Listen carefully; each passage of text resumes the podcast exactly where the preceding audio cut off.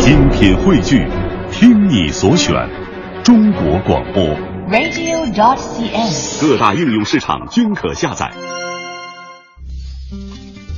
几年前，我的一位前辈曾经对我说：“身为一个媒体行业的从业者，尤其是一名广播人，我们应该对自己充满自信，因为做过广播的人，即使转行做别的，学起来也不会太慢。”当然，听到这个观点的时候，确实让我心情好了不少。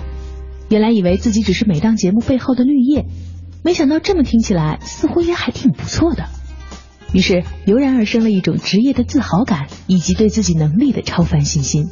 但是这种自豪感很快就在日复一日的工作中被消磨殆尽了。毕竟工作还是一样的工作，日子似乎也还是一样的过。既然没有想要转行的打算，那这个假设似乎也没什么意义了。甚至在一段时间里，我们都还认为那位前辈如果去学着做个成功学授课的老师，似乎也是个不错的选择。不过在不久之后，我开始认识了许多原来从事媒体行业，后来转行做别的工作的前同行们，也开始渐渐理解了那位前辈所说的媒体工作的价值。就比如我今天要采访的这位曾经的电视领域同行，他曾经是专职的节目策划人，现在却转行成为了一名服装定制师。什么？你觉得他转行后未必能做好，因为是个门外汉？嗯，我原来跟你也有一样的感觉。不过后来我发现自己错了，而且错的还很离谱，因为人家不仅做了，还做的很大，比如开创一个服装定制的智能未来，怎么样？听起来就很炫吧？究竟他是怎么实现这个宏大目标的呢？还是听他自己来说说看吧。当时其实怎么从电视策划的这个工作怎么想到的要转变，然后转变的时候又怎么想到会跟成衣制作相关的？嗯，其实之前一直在从事电视栏目策划这个位置的工作，那么也是机缘巧合，一些同事说，你看我们现在有很多这样的资源啊，大家都需要穿衣服，那不如你去做这样一件事情，反正你也做幕后，也大家也没人去知道，嗯就想让踏入到这个行业。嗯那当时选择了去做西装，从我们本意上认为西装看起来很简单，嗯所以它应该会很好做，嗯，所以就一脚踏进来了。一般到这儿的时候，就是我们说但是就转折就来了，是真的有那么简单吗？其实当真正踏进这个行业的时候，应该是三年前。呃，因为我本身自己也平时喜欢穿西装，嗯那去踏这个行业里边去了解这个整个工艺的时候，才发现西装是世界上最难的衣服。它包含了西西方文明的一些历史啊文化，没有西方文明发展史就没有今天的西装。包括中国人现在对西装的这种认知还停留在一个遮体的一个时代，嗯所以它并不具备这些因素。嗯，所以你刚才说的时候，其实其实有一个挺好玩的词，就是我本身也喜欢穿西装。嗯其实这好像从这个穿西装这点就能区分男性的两个不同的群体了哈。对，因为曾经那个奥美的许申英嗯。写过一本书，叫那个 CEO 西服史，嗯。它里边提到了一个概念，就是世界上只有两类男人，嗯。一类是穿西装的男人，嗯。一类是普通人。嗯。啊，你是因为看了那个以后，才会觉得又更加坚定了我是穿西装的那一类。嗯、对，因为这本书是在今年才看到，嗯。但是通过对西装的了解，它其实并不只是我们生活当中认识的，或者说中国人眼里认识到的黑灰蓝也好，或者说职场的服装也好，它其实可以更多元化。那对于你来说哈，本来你是属于穿西装的那一类，然后呢，可能身边的群体这个圈子里面呢又有这个需求。对，其实你在做这件事儿，相对应该已经比别人从审美上，或者说从后期的市场的这个真正的需求上，已经少了很多桎梏你的东西了。但是事实上，你接触了以后还是觉得很难。很难，因为随着现在这个互联网创业大潮，就是中国这个创业大潮是比较热的。那么大部分人在做的事情呢，都是这个虚拟化的产品，比如说社交类的呀、娱乐类的，它没有真正的落地产品。那么现在传统行业四大业，衣食住行，嗯食住行呢，其实随着互联网大潮发展，它很成体系。嗯那么只有衣服，它不成体系，因为这是一个没有办法去标准的行业。嗯当我去走了南方，包括几乎国内顶级的工厂都走过了，包括给杰尼亚代代工的，还有阿玛尼代工的，还有国内一些老牌的厂子。那么遇到最大的问题就是，这件衣服生产出来的工序是我们没有办法去想象的，嗯而且它不是一个人能完成的。嗯所以从最早想做一个网上的裁缝铺子这个想法就彻底的失败了，嗯，因为你的想法是很难去通过线下的这种配合去实现的。意识到水太深了哈。对对对，其实，在当时你最开始的这个想法哈，你刚刚说了一个词，还显得有点可爱，网上的一个小裁缝铺，对，其实也是想做一个自己的品牌，或者说一个小众的，可能就给这圈人服务的就行了，然后能有点量体裁衣师，然后给你做个西装。本来想的是一件这么简单的事儿，可以这样去理解，但它只是一部分。嗯，因为当时想做裁缝店的话，其实我我这个人做事一开始我就会想的比较规划比较大一些，嗯，但是你切入点还是要落到地。当时想做网上裁缝店，就是想着说用这种呃让私人定制的这种品质，能够让大家在平常的生活当中能够去体验到，让大家觉得私人定制没有那么高端，也没有离我的生活很远。其实现在好像很多女装的私人定制的品牌，对，然后现在不管是在网络上面，还是说在寻常我们在逛街的时候，经常会看到街边的店面也会多了起来，大家慢慢会接受到、哦，原来私人定制不一定是非常高端的，也许是每个人都可以在生活当中有一种选择而已。对对对，但是大家对于私人定制这个词有一定的误解。那现在国内其实没有真正的私人定制或者高级定制，嗯，它起源于法国。它对这个材料工艺的要求是非常高标准的。它之前最早是服务于皇家的，是不对民间开放的。那所以我在做这件事情的时候，也没有完全去定义它是私人定制。我们只不过是去做一件让大家拥有一件属于自己的衣服，而不是说设计师眼里的衣服装，或者模特身上的服装，或者说是成衣。你说的这个想让大家最开始拥有一件属于自己的衣服，是不是可以理解成为想把那些大的品牌在做的，比如说定制西装这件事情，变得可能选择更多一点，更好玩一点，然后更显得不那么端着一点，有点接地气，但是同时呢又有点那种自己的特别之处。对对，是这样。但是没想到真的走了各个的场子，然后真的了解到了这个行业大家都是怎么操作的之后，发现这事儿不是自己想的那么简单。对，因为做西装或者说做其他衣服，我们一般会分为两个步骤。那做任何衣服都需要去采集人体的三维数据，包括我们今天成衣的发展，也是因为有了大批量的这个人体数据之后，才会基于这个数据进行归码生产出成衣。你看现在市场这么多种品牌，那每个品牌的幺七五的或者幺六五的，它的尺码都不一样，是因为它行业采集的标准不一样。嗯，因为现在采集的标准都是人工的。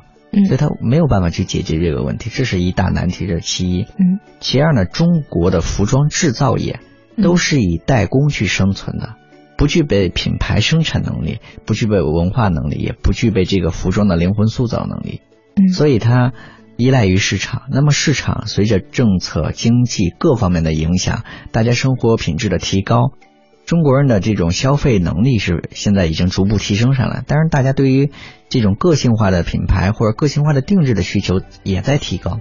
那么传统的这种流水线产品是没有办法去满足客户的。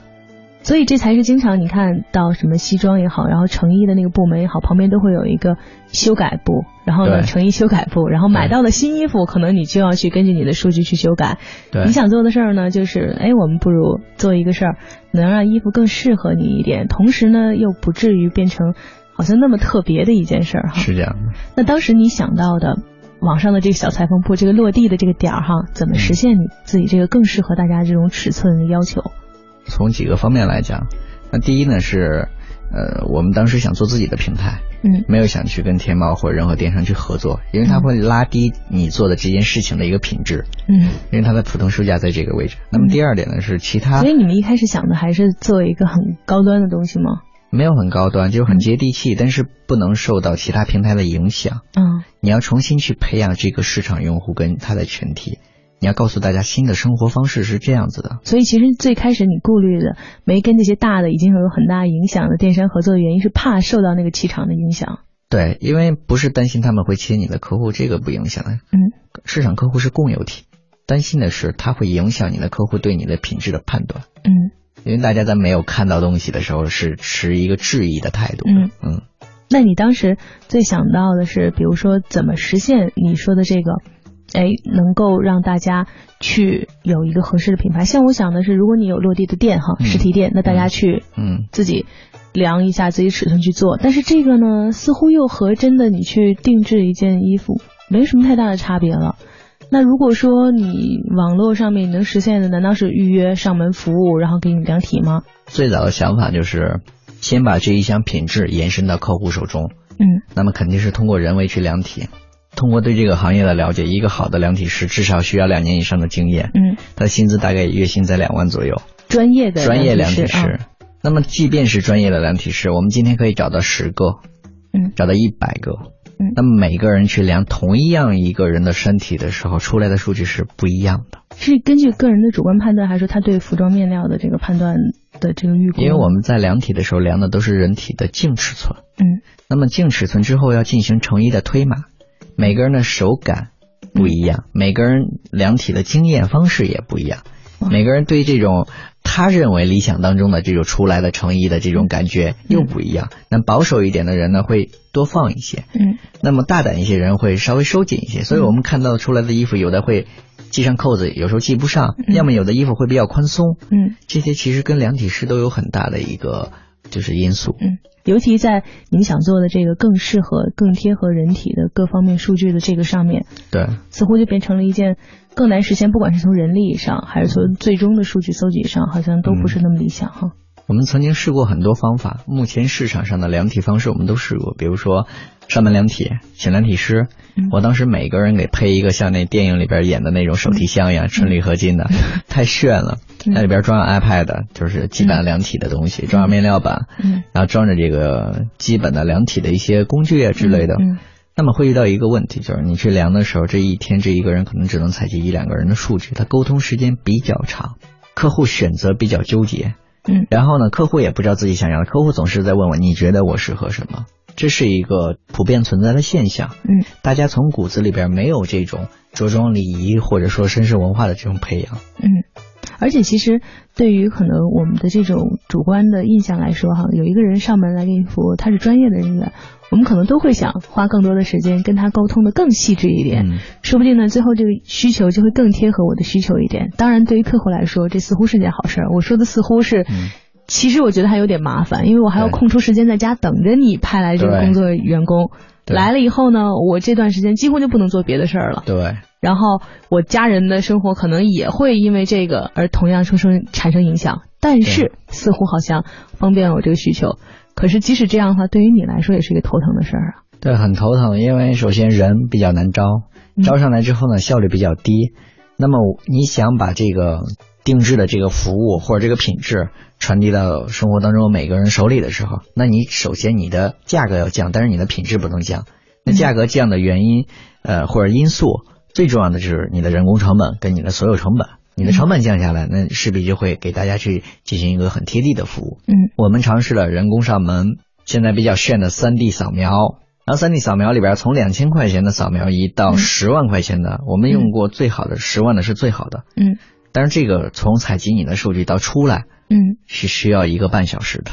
你那个十万块钱的扫描仪也是，如果当时真的推广这项的话，难道你想的也是每个上门的量体裁衣师也要背这么一台机器吗？那相对于人工上门会好一些，嗯。就人工手去量，它第一会标准，嗯。第二呢，我可以比如说我空出长安区、丰台区或海淀区，那么这一个区域就配五个人，嗯。这五个人有任务要求，每天出去必须采集多少数据回来，嗯相对来说会比第一项成本跟时间上都会节省一些，嗯这已经往前迈了一步了。嗯然后呢，到第三种就是拍照片。现在我们看到很多网上都是、我教你怎么样量，你自己量，量完之后嗯你发给我。嗯，但是我会出现一个问题，量体师都量的不标准。更何况客户。对呀、其实我最近有一个我生活当中一个小故事哈，我们一个同事想要网购衣服，然后让我们来量量这个胸围数据的时候。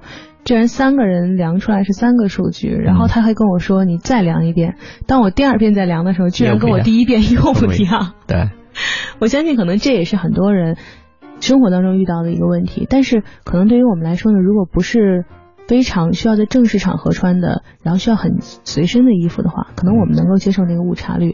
对但是真的，如果你有一个重要的场合需要有这么一身衣服的话，那个误差率可能就会让你觉得稍微有点尴尬了。对，其实现在大部分人是没有办法，就是大家是真的没有办法，他只能去接受成衣，嗯因为时间成本，因为观念成本，大家没有办法，只能去接受。嗯所以现在所谓的成衣也好，大家都是被接受的一种状态。那我前面尝试的这三种办法都不靠谱的时候，因为我自己平时喜欢看科幻电影，嗯我在想有没有像一种就是立体化的扫描仪，嗯又或者说是这种很科技的衣服，嗯那你穿上之后呢，就像十二生肖里边成龙戴一双手套，嗯从那个人就是兽像前面一扫，整个三维建模就出来。嗯也在尝试过各种方法，在行业里边去找，嗯。没有。说到这儿，我插一句哈，嗯你前面试的这几种方法，嗯一步一步的，好像已经是挺时髦的一件事儿了。首先我说的这个，嗯真正你给每个人配这么一个小铝合金的箱子，嗯。然后拎着上门，这个服务，嗯，可能就不是传统的制衣行业的从业者会做的事儿。对。然后呢，接着呢，又可能配三 D 这种这种扫扫描仪。我觉得听起来更像是个体检机构啊，然后做的事情。是，其实真的像是一个原来电视策划人哈能想到的一些，反倒这个时候你原来那个不专业，我加个引号，你原来那个不专业的从业经历，反倒给你带来好处，就是你想的东西可能会更好玩一点，对你不会被这个行业的东西去禁锢，嗯，你也不会被吓到哈。对对对，你可以放开去想，因为没有人去限制你，反正你也不是行业内人，对，你做不好的话，大家也不会去怪你。大家都觉得你在瞎闹呢。嗯，对对对，你当时做这几步尝试的时候，当时这第三步是我发个照片，你来弄这个，嗯似乎好像是大家能理解的对这个正常的一步哈。对你在做前面两步，包括在弄三 D 扫描仪的时候，旁边有没有人就是包括你接触到的那些传统行业的服装的制衣的这些行业里面的人，有没有觉得你做这事儿不可能的，然后就挺瞎闹的？我记得我谈了，就是像面料来讲，Rida 面料算是国际品牌里边比较好的，算在中上以上。我跟他的那个中国区总代理在谈的时候，谈了大概四个多小时，在他办公室把他说服了，嗯。就是告诉他我的想法，我要怎么样去做，我要解决问题。他说：“那你有没有实施的步骤？”嗯。我去讲这样，然后再去谈到很多大厂子的老板，因为在传统行业里边，这些负责人年龄都很大，嗯。他们的经验是我们没有办法去拿时间嗯。或者你的精力去逾越的，所以你只能用实际的解决办法去告诉他们，嗯，你看是这样子，这个事情可以这样去解决。所以在这个过程当中，其实大家最开始是不太知道你在干嘛，然后呢，或者觉得是一个从别的行业中途转过来的，然后就是一个小伙子，嗯。然后就就想在我们这儿蹦跶，我们这儿有这么多经验呢，嗯。这问题还没解决，嗯。这到底想看看你想干嘛？最后你到底拿出的是什么方案，解决了你之前解决不了那个问题？从量体，因为它是一个生态系统嘛，从量体，这是数据采集，到工厂的制衣，再到售后，客户拿到衣服，这一整个流程的话，它是需要各个方面去衔接的。如果我只想到了数据采集，工厂也对接不了，因为我采集的数据是从我的角度去采集的，嗯工厂根本不配合，工厂需要说我立马现在可以生产衣服，我卖给你，我不会想那么远，你要什么改变行业或者怎么样，它的出发点不一样。没有被逼到那时候，大家都不想改变。对，大家不改变的时候，就会遇到一个问题，就是你只能依赖于市场。那么你这个技术也好，或者你现在的这种呃整个行业的一个局面也好，没有办法去进行颠覆或者革新。嗯中国的工业现在服装制造业还处于一点零时代，用互联网来讲，也就是它还在工业化时代。工业化时代嗯就是蒸汽到工业，再到这个物联，然后再到智能。现在智能四点零就是按需定制，老百姓想买任何东西都可以按需定制，在很短的时间之内拿到我想要的个性化的定制产品。这是未来工厂发展的一个方向。其实最容易实现的应该是服装业，嗯，但恰巧是服装业走到了最后。你说更容易实现应该是服装业，原因是什么？因为每个人都可能会需要这个。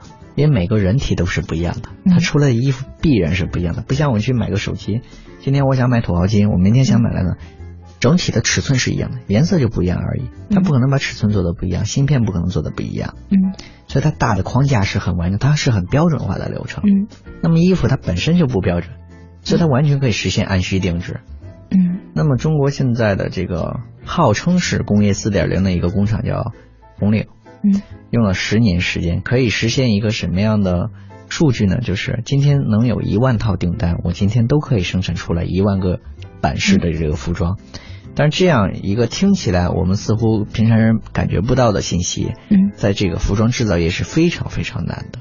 嗯，因为我们所了解的服装制造业是从数据下单到面料生产到最后出成衣是一条流水线。嗯，那么假如说中间一个人断了，这一条流水线就整个停掉了。嗯，这是现在的一个状况。嗯，那我们就跟德国的 SAP 去合作，它属于这个国际咨询类公司，排在五百强第二的。我们去跟他研究这个服装行业怎么样去通过我们的数据进行采集，再进行改变。嗯，只能先去解决这个工厂，再去进行数据解的这个解决。你需要逆向思维去做。嗯，那我们把服装分了五大块儿。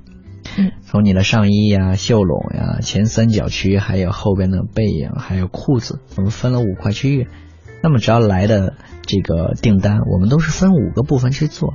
那么哪一个部分去积压了，不影响其他部分的一个交货率，这样的话整体它的产能会提高。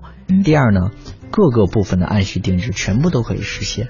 嗯，这是一个解决方案，因为你想就是在工厂不想改革的情况下，你们迂回的一个解决方案。对，而且大部分工厂还能够去接受，因为我们当时想做的话，就是想把这项定制服务推向到全国，让每个人都能在身边感受到这一项服务。嗯，所以呢，你必须得解决产能。那定制行业最不能解决的就是产能。嗯，就你要达到每个人一个版，每个人一个样式，工厂肯定是完成不了的。那如何让现有的工厂，你去借力使力？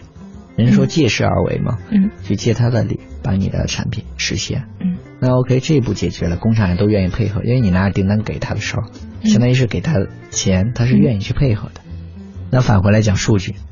你的数据就是一个大问题，工厂也会出人帮你量数据，但是每个工厂量的数据都不一样。嗯，刚才我们说到第三点，已经到拍照了。对，那么到最后到第四步说想这个智能衣。嗯，我去过东华大学，也在网上找过一些论文，国内的、国外的，看一些论文，就是往这个方向发展的研究论文是智能衣的概念。对，它已经你这还真的有点像科幻小说里面那那个意思了。当时是想着比这个可能还要先进一些，嗯、但是现在落地的话，我我目前来讲还是比较欣慰的，因为它可以实现这些功能，可以真正的去改变大家对于量体或者定制这一项服务的一个新的认知，嗯，开启一个全新的呃购物方式或定制服装的方式。您正在收听的是分成工作室全新人物访谈系列《有故事的人》，精彩稍后继续。这个描述哈，我相信可能听起来特别的美好，但我我相信可能所有人都会跟我此时此刻产生同样的问题，就是它到底是什么？它怎么实现的？你这个功能，这智能衣到底智能在哪儿了？嗯，它其实在外表看来就是一件普通的衣服，嗯，就跟我们在优衣库买的秋衣一样，嗯，但是区别点就在于它是一个整体，它不是说上衣下衣分开的，嗯，我们传统的量体方式，我们刚才说了有前面几种。嗯，你要么在家等，要么你去上裁缝店，嗯，反正总之过程会非常麻烦，而且数据还非常不精准，嗯。那么今天就可以告诉大家，你在任何场合、任何时间，只要你想订衣服，都可以实现。就是当你穿上这件衣服的时候，嗯，你的数据已经到了我们的服务器后台。听起来特别属于未来生活的一部分哈，就是穿上这个衣服以后，对，所有你最隐秘的数据就都到你们服务器它会采集人体的。基于我们所需要的服装类的数据，嗯、全部都可以采集。嗯，未来我们还会加一些健康类的监测，嗯、会对大家的这个穿衣习惯呀，嗯、包括穿衣的冷暖啊、嗯、体温感测，都会做一个简单的一个这样数据采集，为了呃给大家提供一个更好的服装面料的一个服务。好，那么问题来了哈，你原来是一个电视策划人，嗯，然后呢，中途想要做服装，想要做服装，在这个。过程当中哈，可能感觉是一个挺好玩的，或者说一个随机的机会。然后你前面做那些尝试，我觉得都能理解哈，就是让大家拿小箱子去，可能都想的是为你那网上小裁缝店来落地的一个尝试。嗯，怎么突然在前几种失败之后，你后面这步就迈突然迈的这么大？首先想了一个这么科幻，然后又跟科技相接的这么一个方式。然后又能想着去改变工厂，因为这都几乎像是说大一点啊，像是改变整个服装行业的一个制作流程的这么一件事儿了。你是当时怎么想到的？因为我去了大概有四十多家工厂，而且都算国内，嗯、呃，从一到排到前十都有，都很大规模。嗯、他们也刚好是遇到了这个行业的一个危机，就是现在订单非常少，很多企业遇到的订单只能接到五五月多份。就没有订单，那么工厂就势必会破产或者转行。嗯，那么这时候去跟他们谈的时候，是帮助他们再去进行转型，而且呢又不用花任何成本。嗯，那么他解决这个转型的同时，我们也会为他提供一些订单。嗯，大家是共生体。嗯，因为是一个生态圈，它势必会影响到，如果服装厂倒了，会影响什么？大家穿衣会影响，因为你没有大批量成衣再出来。嗯，那么第二点就是纺织厂，还有就是农业，这农业就有畜牧业，嗯还有野钢业，整个行业它是一个共生体。嗯，一个点断了都会影响。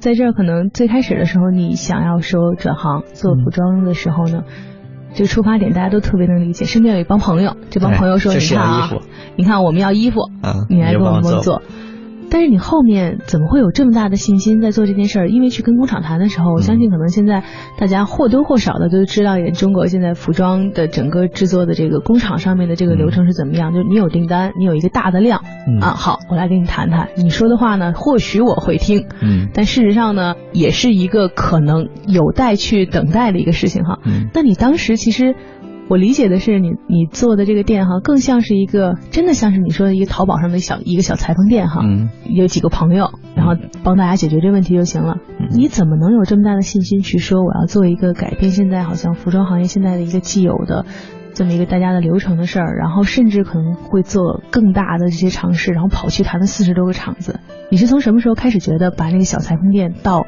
这个梦想扩大的？因为我应该是从大学毕业之后接受工作嗯开始做事情呢，就是希望能够去真正的去解决问题。嗯因为你发现问题是一定要解决的。嗯如果我今天去逃避了，那那可能说大一点吧，失去一个社会责任感，嗯那别人有可能也会去做，只不过是早晚的问题。嗯那么我早一点尝试呢，我就可能为下一部分，比如说工厂也好，这个量体也好，会做出一点小的贡献。我自己其实也会很很很欣慰去做这样一件事情。嗯那么传统行业其实，你像衣食住行，衣食排在首位的，嗯，它是我们生活当中不可或缺的一个最重要的一部分。所以想去做这件事情呢，又发现，哎，工厂其实大家也没有那么难改变，嗯大家只不过说，可能生活当中或者说工作当中遇到很多不靠谱的人或不靠谱的事儿，用什么三 D 科幻的这种很炫的东西。因为当我了解之后，嗯我们今天看到的很多互联网科技公司去融资，嗯去做什么三 D 扫描仪这些，买的是概念哈。概念，就是没有去落地。因为我们都知道新闻有些背后的东西是在做秀或者做公关，嗯它不是真正的解决问题。嗯那我从三年前准备到现在，呃，去年十二月圣诞节那天开始启动这个项目去筹备，真正的落地，三个月。我们预计是在七月份，我们的产品就会全面上线。嗯那么，其实在这三年当中，我自己缝制过很多衣服，嗯也生产过将近两千多套成衣。你自己缝制过衣服吗？。对我需要真正的去体验这个过程，到底用什么样的心情，嗯用什么样的工艺去做一件这样的衣服。嗯但是呢，当你没有把这样一个故事也好，或者这样一个流程阐述给客户的时候，客户就认为啊，你只有工厂出来的东西，嗯，然后顾客你就是你就是卖了我一个故事而已，其实跟原来的流程是一样的。对，嗯但是呢，流程是流程，我们再回来说故事，每一家产品都不一样。大家之所以会去买爱马仕，是因为它经过了时间的沉淀，经住了这种时间的考验之后，它会有一种，呃，我们说，任何东西，当你赋予它价值的时候，赋予它用心的时候，它是有灵魂的。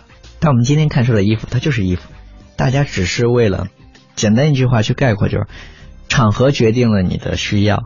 然后外在决定了你的内在，怎么样去理解这句话？就是你在什么样的场合，你想穿什么样衣服，你才会去买，嗯而不是说这个衣服今天穿上之后会为你得到一个加分。嗯我们后边一句话叫外在决定你的内在。嗯今天去谈恋爱，让你穿一件很舒服的衣服，你心情会很好。但当路上的时候，你的衣服不小心被弄脏了，嗯你的心情会立马变糟，嗯是一个道理。嗯所以我们想改变这样一种局面，让大家不要因为场合去穿衣服，嗯是随时随地都可以找到自己的感觉，嗯，找到自己的方式，找到自己生活的最真的一面，可以通过这些服装去实现。在这三年里面，听着你做了不少事儿。首先，先是抱着一颗特别，现在看起来是真的是天真单纯的心哈，想要做这个，觉得随时随地下个单，然后让有一个概念出来，然后这厂子做了就行了呗。嗯。后来发现不是那么回事儿，然后就开始一步一步的试着改，怎么样能够把这个数据搜集来，发现也不是那么回事儿。然后接着呢，自己又想出来了一个更新的、更好玩的东西，但是发现呢，又需要整个环节上面的每一步的支持和配合。对。然后又解决这个事儿。好像真的是在不断打怪的过程哈，但到什么时候你开始觉得好像这整个流程，你开始从一点都不懂成衣制作的这个整个过程到底是什么，到真的你觉得这整条线都开始顺起来了？去年的八月份，刚好有一档栏目叫《女神的新衣》，嗯，那我恰恰也去参与了其中的一部分策划，嗯，也做了一些这个服装的制作，把你之前的行业经历和你现在要做的事儿结合起来了。其实我觉得，作为媒体人去创业，做一个传统行业，它还是有一定的优势，嗯，因为它起码不受到传统行业的一个禁锢跟限制，它可以去发散思维，嗯，去想得更宽更广一些，嗯。那其实，在这几年里边，我可以呃分享几个坑，就是对于创业者也好，或者有故事人也好，分享几个坑。首先呢，不是每个人都适合创业；第二呢，创业如果你不坚持的话，是一定没有结果的，嗯，这个结果可能最终跟你设想的不一样。嗯，但是呢，这个过程非常重要。嗯，我们拿到过上千的订单，工厂也不一定会给你做。你拿到上千的数据，面料商也不一定会把面料卖给你。嗯，我们甚至一度就是把工厂解决了，数据也采集完了，嗯，找不到面料商。为什么呢？因为我们现在，比如说在市场上所了解的，去哪买面料？大红门。嗯，但是你当你去了那个地方之后，发现都是时装面料或者很残次的面料，根本没有什么纯羊毛啊、羊绒啊这样顶级面料，都是通过渠道，而一定是熟人的圈子介绍，通过一定的批量，对你的公司有一个很很严格的一个审核，你才可以拿到这些。嗯，所以还是要有一个很基础的行业背景，或者说你的合作伙伴里边有一位有经验的。那我们其实在这一块吃了很多亏，也走了很多弯路。去买各种各样的面料，嗯，当时最多的时候，办公室堆了有三千米多的面料，但是这些其实最后都是不能用的。对对对，你说起来这个话的时候，哈，好像是云淡风轻的一两句话就带过去了，然后脸上还带着笑，好像在开玩笑一样。但是总感觉你说的这每一句话背后都曾经有血泪史，哈。不管是不是每个人都适合创业的，还是你创业的过程中，最好玩的是刚刚你说的，可能结果跟你想的都不一样。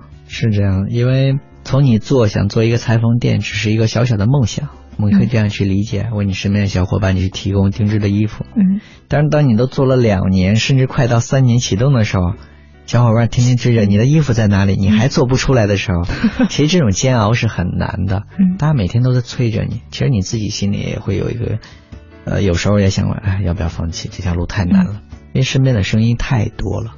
嗯，说要不要放弃太难？其实你看，你做电视，现在还有人在找你在做，还还是挺容易的。嗯，要不要放弃？但我觉得已经快熬出头了。嗯，当然未来可能会遇到更多的问题，但是作为一个传统行业里边最重的线下的部分，嗯，我基本上现在可以很有自信的讲，我去解决了一个行业面临的一个比较大的问题。衣着光鲜、精明干练的专业人员们手持金属质感小箱。内置所有必备工具，行走于北京的大街小巷，为预约的人们上门提供。嗯，如果让你接下来提，该提供什么服务？在听到董少博的故事前，我相信大多数人可能会猜贵宾理财咨询或者高端私人保险顾问等高大上的服务项目。但是，既然你听了董少博的故事，那么你应该知道，这项服务也可以是量体裁衣这么一件听起来传统，似乎又有些无聊的事儿。也许你会说，单人上门的量体服务听着好高端啊！但要是让你仔细想想，就会发现，不管是对于服务的体验者还是提供者来说，这项服务的推广似乎都要面临着不少问题。而这显然与董少博之前的目标——为每个人做一套合体的西装——是相背离的。那么该怎么办呢？董少博说，在一步步实现半定制的服装成衣制作梦想的路上。最开始的那道坎其实就是数据的搜集，而为了解决这个问题，他一步步克服了许多障碍，最终才走到了现在。那他究竟是怎样克服了这些障碍的呢？让成衣制作更为智能的想法又是怎样落地实现的呢？在明天的节目中，我们将为您继续采访董少博，听听他与他那些神奇的智能衣之间的故事。感谢您收听今天的节目，欢迎您明天同一时间继续收听凡尘工作室更多精彩内容。